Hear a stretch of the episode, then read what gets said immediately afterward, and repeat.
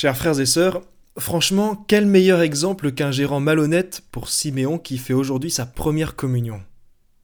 Ah, bravo, et on ne tarie pas d'éloges sur lui. N'est-ce pas tout bonnement scandaleux? Et pourtant, c'est ce qu'on passe notre temps à faire, tant auprès du banquier dans son bureau qu'auprès de Dieu dans le Notre Père. Remets-nous nos dettes comme nous-mêmes les remettons à nos débiteurs. Pourquoi donc s'indigner d'un gestionnaire habile et voleur quand on vit soi-même à crédit? Surtout que s'indigner de ce gestionnaire habile et voleur, c'est s'indigner de celui qui est le plus inégal tout en étant le plus juste. Jésus-Christ. Parce que dans l'Évangile, il remet un pourcentage plus ou moins important en fonction des clients. De même pour nous, Jésus a racheté tous nos péchés auprès du Père éternel, mais dans cette petite histoire, on peut comprendre qu'il nous laisse payer une partie de la dette, chacun à sa mesure, en fonction de ses moyens. Il n'est donc pas égal avec nous, par contre, il est vraiment juste. En fait, derrière ces questions d'argent dans les lectures, il est surtout question de générosité dans le pardon qu'on offre, à l'image de Jésus, et dans l'attention qu'on peut porter aux autres. Je vous propose trois pistes pour stimuler notre générosité. Première piste, la plus-value quotidienne. Dans la première lecture, le prophète Amos pointe du doigt ceux qui tirent profit du faible. Faire peser sur le faible une charge toujours plus lourde et gruger les naïfs, ça ne crée pas de richesse, c'est du vol et ça appauvrit tout le monde. On peut le voir assez facilement sur des choses matérielles, mais il y a beaucoup de trésors immatériels qu'on retient volontairement par orgueil, par mesquinerie ou par flemme.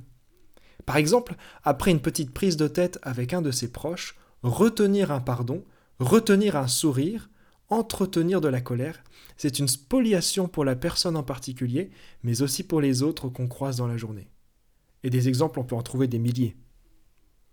Alors chaque matin au réveil, on devrait tous se poser la question.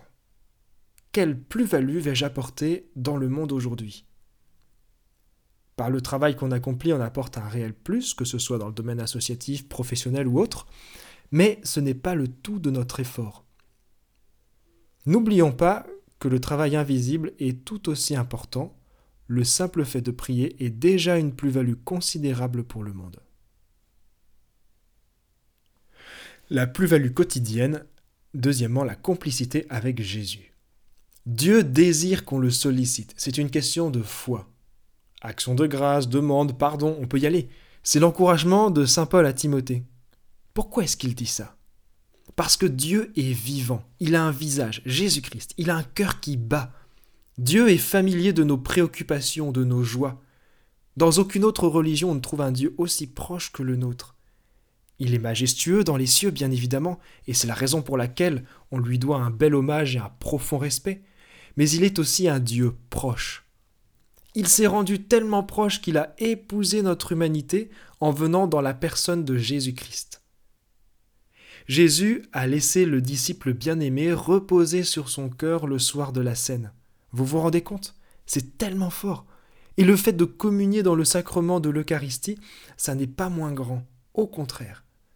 Dieu se donne intensément tout entier, sans réserve, dans les espèces du pain et du vin qui perdent leur substance propre pour lui laisser totalement la place.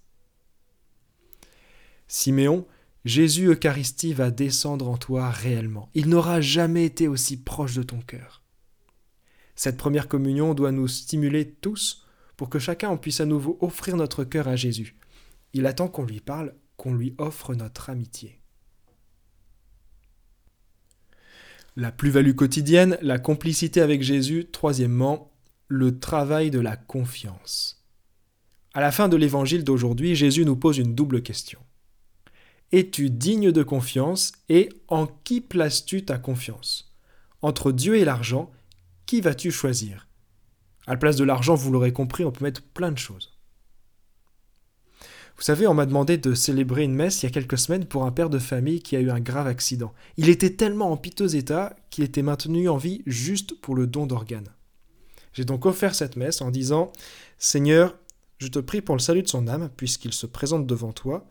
Vu les circonstances, j'ai pas grand espoir en lui, mais tout de même, sur la foi de la personne qui m'a demandé de célébrer cette messe, je te demande la guérison. Aujourd'hui, cette personne est consciente et elle parle. C'est la deuxième fois que ça m'arrive. Je peux vous dire que ça m'a encore bien remis en cause. En qui est-ce que je place ma confiance? Dieu ou ma raison? Et suis-je digne de confiance dans ce qu'on me confie? La plus-value quotidienne, la complicité avec Jésus, le travail de la confiance. Conclusion. On est tous plus ou moins disposés à la générosité en fonction de notre tempérament, de notre éducation, etc. On n'est donc pas tous égaux là-dessus. Par contre, on a tous à travailler pour faire plus, pour faire mieux, surtout dans les domaines qu'on essaye de se cacher. Pour les uns, ce sera l'argent, pour d'autres, ce sera des pardons ou des merci, pour d'autres encore de la bonne humeur, ou que sais-je encore.